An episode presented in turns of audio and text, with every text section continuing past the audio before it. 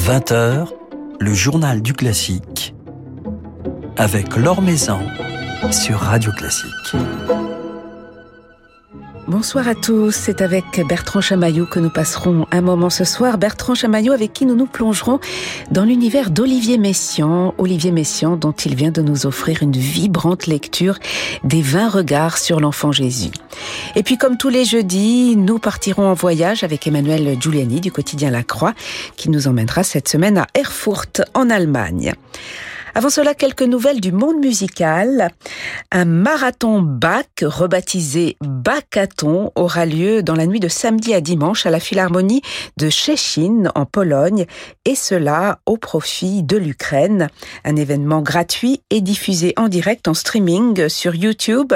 Alors au cœur de cette nuit dédiée à Bach, les deux livres du clavier bien tempéré qui seront joués en continu par le pianiste autrichien Aaron Pilsan. Autre invité, le pianiste ukrainien Alexei Grinyuk. Des vidéos ainsi que des interviews ponctueront également ce concert fleuve que vous pourrez donc suivre en direct sur YouTube samedi à partir de 20h. La nouvelle production de Madame Butterfly de Puccini du Royal Opera House de Londres redonnera sa place à la tradition japonaise dont s'est inspiré le compositeur. L'institution londonienne a même consulté pendant un an des experts de la culture nippone et des universitaires japonais.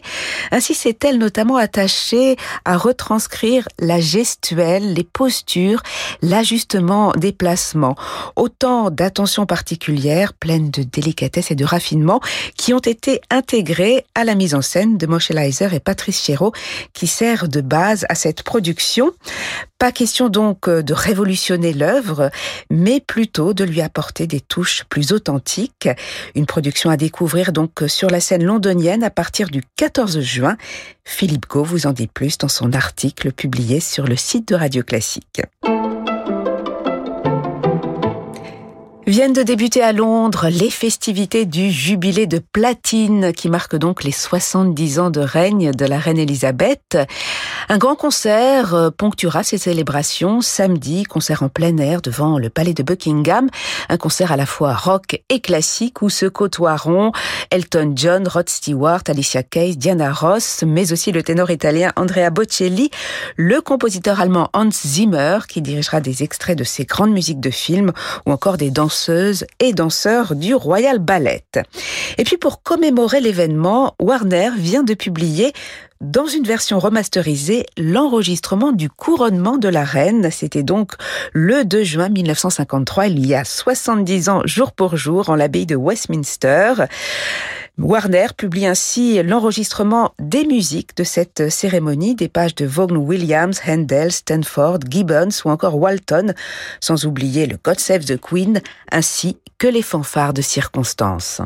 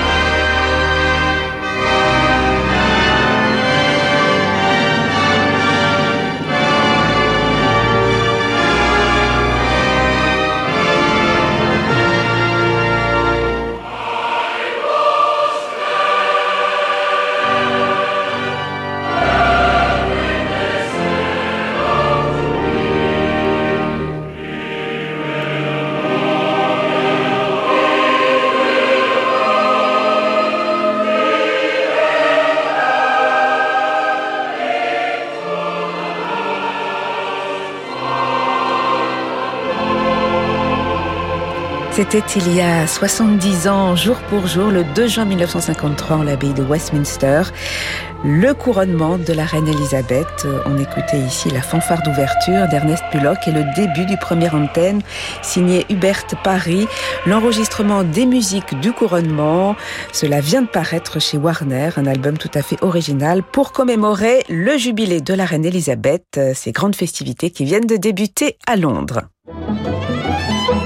Maison sur Radio Classique. Je peux pouvoir dire que les regards, leur écriture pianistique et leur imaginaire sans limite ont en partie orienté ma façon de jouer, ma sonorité, ma conception d'interprète, écrit Bertrand Chamaillot dans la préface de son enregistrement des 20 regards sur l'enfant Jésus d'Olivier Messiaen, un magnifique double album qui vient de paraître chez Erato et Bertrand Chamaillot est à cette occasion notre invité ce soir. Bonsoir. Bonsoir. Alors vous racontez également euh, dans cette préface la découverte de cette partition des 20 regards lorsque vous étiez enfant, vers l'âge de, de 9 ans, le choc euh, qu'elle a provoqué et donc toutes ses conséquences. Est-ce que c'est l'un de vos plus grands chocs euh, en tant que musicien, euh, la découverte de ces 20 regards? Probablement, il y en a eu quelques autres, mais enfin, ça fait partie des chocs déterminants.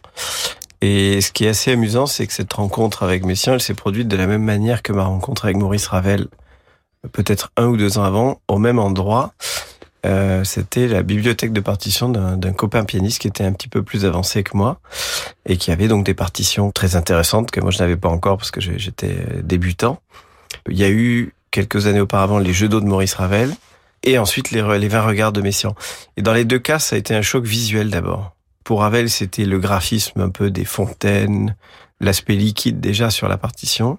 Et pour Messiaen, ça a été, je pense, plutôt la, le foisonnement, la, la complexité comme des notes jetées sur le papier. Ça, euh, aujourd'hui, ça me fait penser un peu à de l'action painting, un peu quelque chose comme si on jetait des couleurs comme ça sur le papier. Donc, euh, c'est très à propos parce que Messiaen adorait les couleurs. Il y avait cette complexité, cette richesse, et puis je ne la comprenais pas surtout. J'ai toujours été dans ma vie très épris de ce que je ne comprends pas et très attiré par ça. Et donc, en particulier par la complexité. Donc, j'ai vu ça. Je me suis dit, qu'est-ce que c'est que ça? Ça m'a, ça m'a intrigué. Et donc euh, j'ai attendu un peu pour avoir la partition déjà et le disque surtout, j'ai mis beaucoup de temps à le trouver. J'en ai parlé à toute ma famille et c'était mon grand-père à l'époque qui l'avait trouvé sur une brocante à Albi et il avait trouvé l'enregistrement un vinyle de, de Michel Béroff et qui a accompagné euh, beaucoup mon enfance.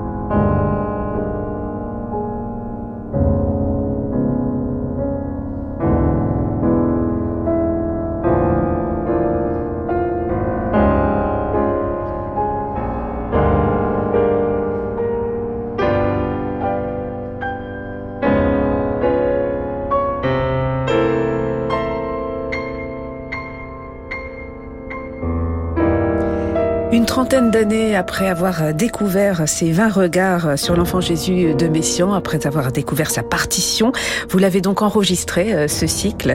Bertrand Chamaillot, un enregistrement qui paraît ces jours-ci chez Erato. Et quand on écoute ce vaste cycle de Messian, on entend des pages profondément méditatives, mystérieuses, voire extatiques. On entend des passages également d'une grande force dramatique, très rythmique, presque violent parfois, voire swingant. Est-ce qu'il y a tout Messiaen dans, dans, dans, ce cycle? En tout cas, un univers euh, d'une grande variété, d'un grand éclectisme même. Exactement. Euh, ben, la musique de Messiaen, ce qui est très intéressant, c'est sa richesse et sa, sa diversité. Il y a beaucoup de choses. Hein. Il y a évidemment sa foi catholique, il y a son amour pour la nature et notamment pour les oiseaux, euh, dont il a noté les chants euh, quasiment scientifiquement. Il y a son goût pour le rythme, donc il avait fait beaucoup de recherches de rythme antiques, de rythmes extra-européens, les rythmes hindous, les rythmes de la Grèce antique. Il y a son, travail sur les couleurs, donc sur les, les, harmonies, donc tous les accords, où il essaye de créer une sorte de corrélation avec des couleurs. Tout ça, en fait, euh, c'est un petit peu l'univers de Messiaen. Je dirais qu'en fait, effectivement, les regards, c'est un peu comme la, la Turangalila symphonie, qui est son, sa grande œuvre orchestrale des années 40 aussi. Euh, ce sont un peu des œuvres mondes dans lesquels on a l'impression qu'effectivement tout l'univers de Messiaen est résumé. Ce serait peut-être un peu réducteur de dire qu'il y a tout Messiaen, parce qu'il y a, il y a, il y a Messiaen est pluriel. Dans les années 50, il a écrit encore une autre musique. Après, dans les années 70-80, il est revenu plus proche de ce qu'il faisait dans les années 40. Avant, dans les années 20-30, c'était une musique peut-être un petit peu plus classique, plus tournée vers l'orgue notamment. Moi, j'aime tout Messiaen, en fait, hein, du début jusqu'à la fin. Et c'est vrai que cette période-là des années 40, euh, je dirais les regards, il y a un grand cycle de mélodies qui s'appelle Araoui, il y a cette grande partition orchestrale qui s'appelle La Turangalila. On a l'impression que dans chacun des styles comme ça, ce sont des œuvres qui brassent un petit peu tout l'univers et toutes les préoccupations de Messiaen. Et donc, ce qui est fascinant dans ce cycle, c'est effectivement que c'est une, c'est l'équivalent d'une d'une épopée, d'une sorte d'Iliade ou d'Odyssée. On a un peu l'impression que euh, Messiaen nous accompagne, nous amène plutôt à explorer toute la richesse de cet univers et qui est un petit peu sans limite. Et avec cette dimension religieuse, on sait qu'Olivier Messiaen était très croyant, il y a une dimension spirituelle. Dans cette partition, vous parlez plutôt d'une expérience mystique. Bertrand Chamaillou, il n'est pas essentiel finalement d'être croyant pour jouer et pour apprécier et comprendre cette musique. Bah, là, je parle pour moi puisque moi j'adore cette pièce effectivement et donc je, la vis d'une manière mystique. Moi je suis très, je me considère mystique, mais pas d'une manière vraiment religieuse. Euh, et donc je pense que le mysticisme, c'est une expérience qu'on peut faire de, diverses manières. C'est un rapport avec l'extase souvent, ou le mystère, la conscience de, du fait que ce qui nous entoure nous est majoritairement inconnu, je pense, et qui euh, effectivement peut éveiller, je pense, un sentiment qui est qui est à la fois vertigineux et extrêmement positif, qui est ce qu'on pourrait euh, appeler globalement le mysticisme. Donc ça va, effectivement, je pense que tout le monde, euh, quasiment tout le monde a pu éprouver ça dans sa vie. Si en tout cas on sait s'y ouvrir, quand on contemple un paysage sublime, quand on est comme ça de temps en temps connecté à ça, quand on et, euh, des œuvres humaines, effectivement, euh, des architectures, des, des, des édifices ou euh, en l'occurrence une œuvre d'art. En tout cas, ce qui est clair, c'est que cette œuvre ne serait pas pareille sans la foi absolue de Messiaen sans partager forcément sa foi catholique, euh, ce souffle en tout cas qui pourrait être trop s'il n'était pas porté en tout cas par une vision euh, où il y a une dévotion totale en fait. Je pense que beaucoup de, de compositeurs finalement se réfrènent parfois parce que effectivement on a, on a peur d'être dans le dans l'excès. Et Messiaen, voilà cette espèce d'extase quand il ce qu'on appelle des climax dans la musique, c'est les, points culminants en général, euh, voilà, on, réserve en tout cas beaucoup dans la musique, dans la forme musicale, parce que la musique a une forme. On réserve effectivement certains points culminants, en général dans toute l'histoire de la musique, hein, que ce soit dans la musique romantique. Mais là, je veux dire, chez Messiaen, c'est peut-être le compositeur dans la, la, musique, en tout cas occidentale, comme ça, qui a le moins peur en fait d'être dans un état d'extase quasi permanent. Et on a des points culminants quasiment tout le temps quasiment dès le début. En tout cas, là, dans, le, dans les regards, c'est dès le sixième regard, on a des, on, a, on pourrait avoir l'impression que le cycle est terminé après le sixième, alors qu'on a encore 14 derrière et une heure et demie de musique encore. Donc c'est absolument incroyable même de, de, de repousser les limites à ce point-là. Il y a des gens qui ont peur de Messiaen à cause de ça, d'ailleurs, des, des interprètes ou des musiciens qui, qui sont un peu effrayés par cet aspect-là. Mais en même temps, euh, ben je trouve que chez lui, la dimension qui pourrait être indigeste, elle, elle n'y est jamais parce que en même temps, c'est peut-être un des compositeurs les plus scientifiques, qui a le plus de science de la musique, et en même temps, il est porté par une sorte de foi où il y a même une forme de pureté, de naïveté, presque enfantine, qui le pousse à euh, repousser des limites qu'on se fixe habituellement. Et c'est ce que je trouve terriblement émouvant dans sa musique et qui la rend très universelle parce que je crois que moi j'ai joué ce cycle pas mal en concert déjà et je me rends compte à quel point ça parle à tout le monde.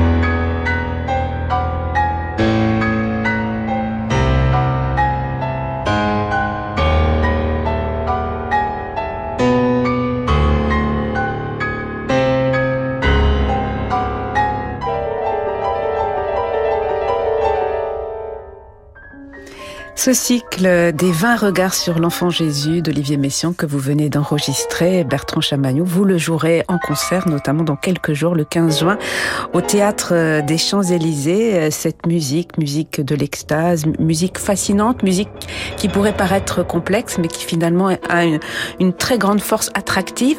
Vous avez réalisé quelques vidéos sur YouTube pour en, expliquer justement euh, quelques secrets, pour en dévoiler quelques secrets. C'est important aussi, avant d'apprécier ce grand voyage, d'écouter cet album ou d'aller vous écouter le, le 15 juin au, au, Théâtre des Champs-Élysées. Cela peut être important aussi d'en découvrir quelques clés.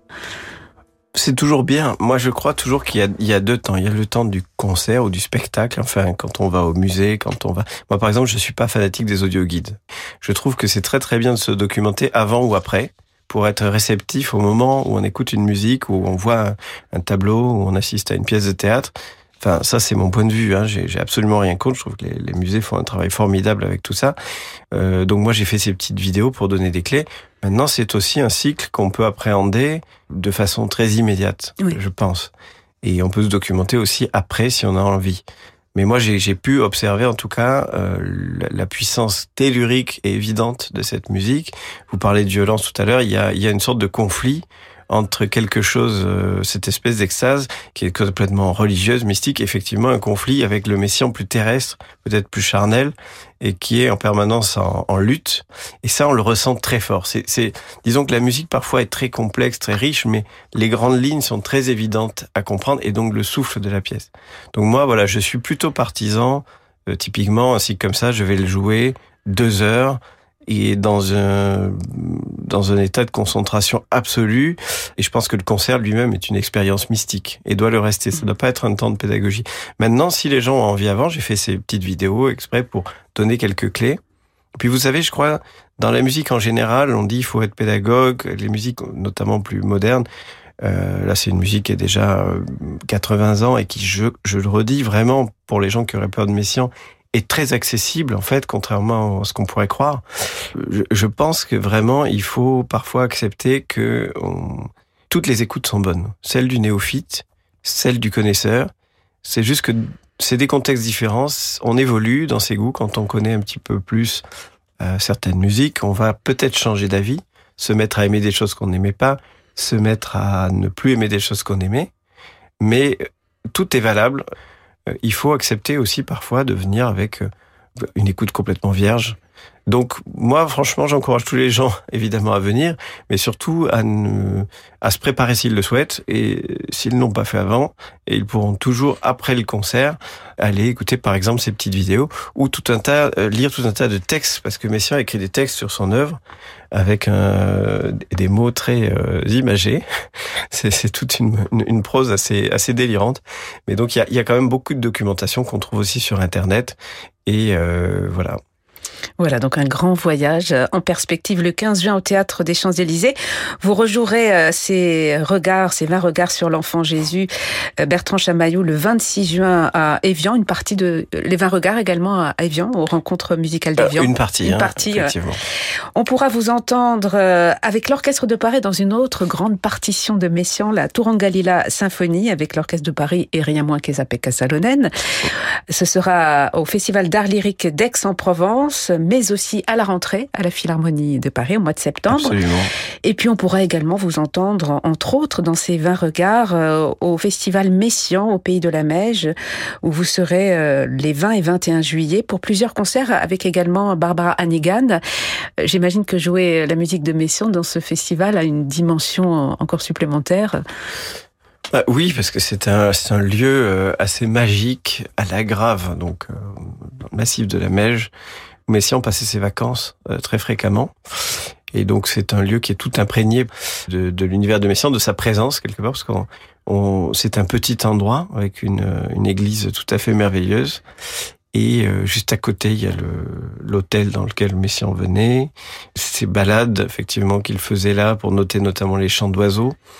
Et euh, ces paysages qu'il aimait, c'est un des endroits d'ailleurs où on peut encore voir un, un glacier et c'est très important d'aller euh, d'y aller parce qu'on ne sait pas encore euh, combien, d'années on, pourra, on pourra avoir ça, euh, aussi triste que cela soit.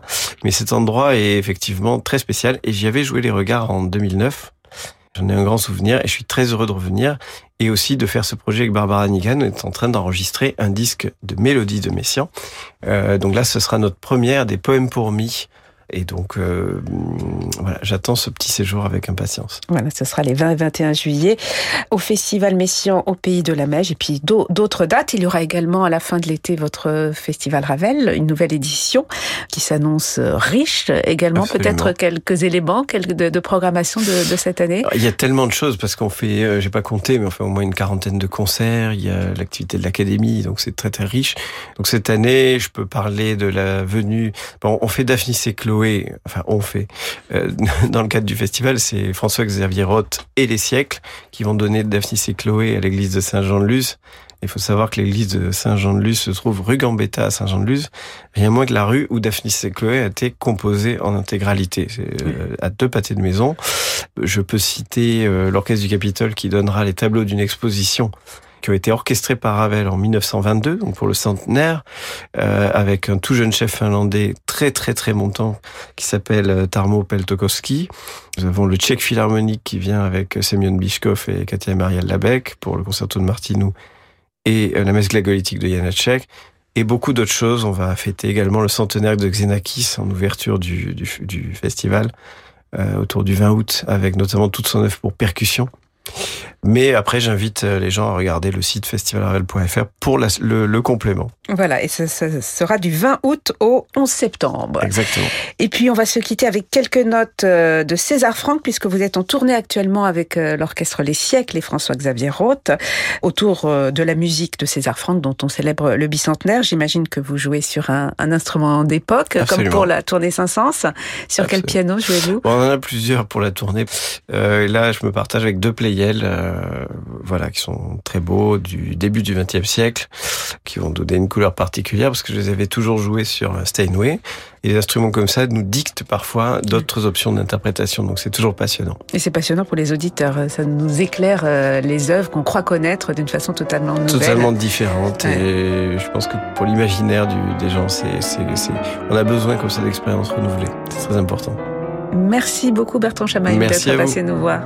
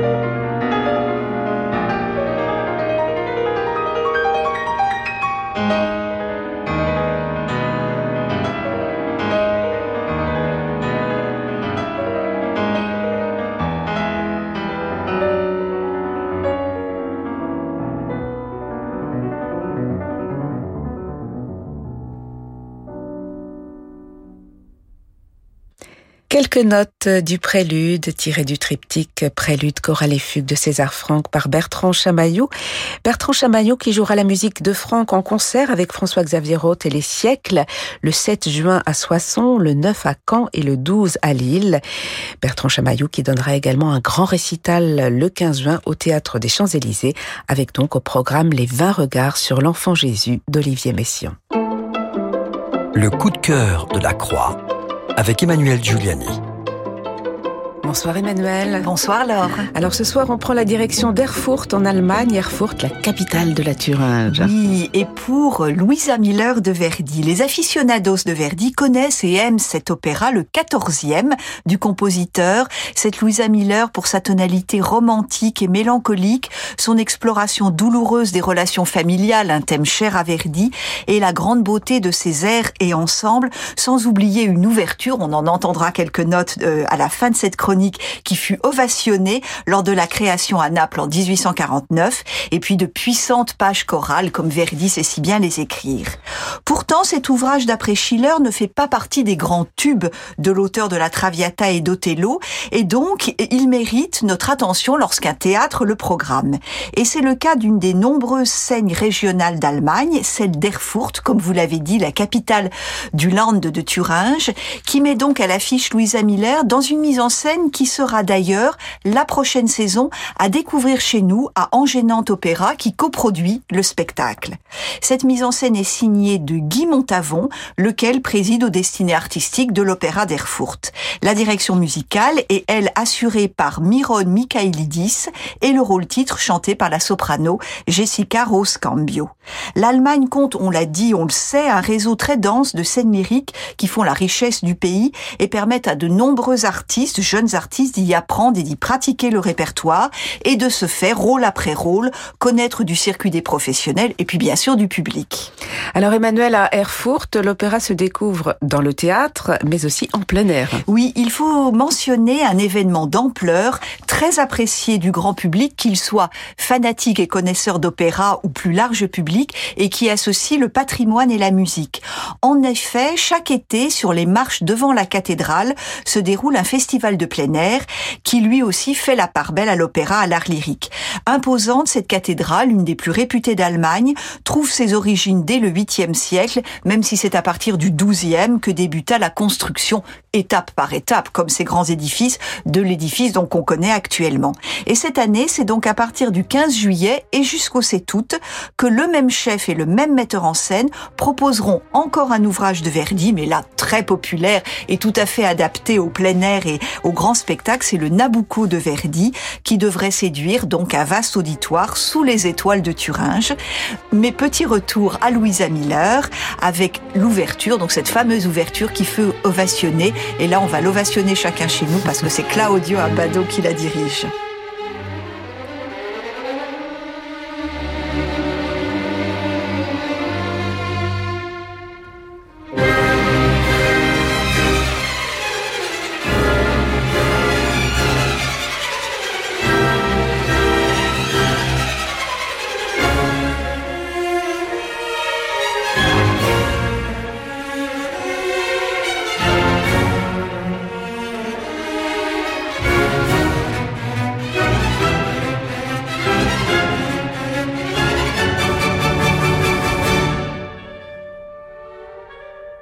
Quelques notes de l'ouverture de Louisa Miller de Giuseppe Verdi par l'Orchestre symphonique de Londres et Claudio Abbado. Louisa Miller à l'affiche ces jours-ci à Erfurt en Allemagne où vous nous avez emmené. Emmanuel, merci pour ce voyage. Merci Laure. Très belle soirée et à la semaine prochaine. Merci à Clément Douineau pour la réalisation de ce journal du classique. Demain, pas de journal du classique, mais un concert, un concert en direct de l'Opéra de Nice, concert de l'Orchestre Philharmonique de Nice avec Lionel Braguier et qui vous sera présenté direct par Jean-Michel Duez. Mais tout de suite, je vous laisse, comme tous les soirs, avec Francis Drezel. Très belle soirée à l'écoute de Radio Classique.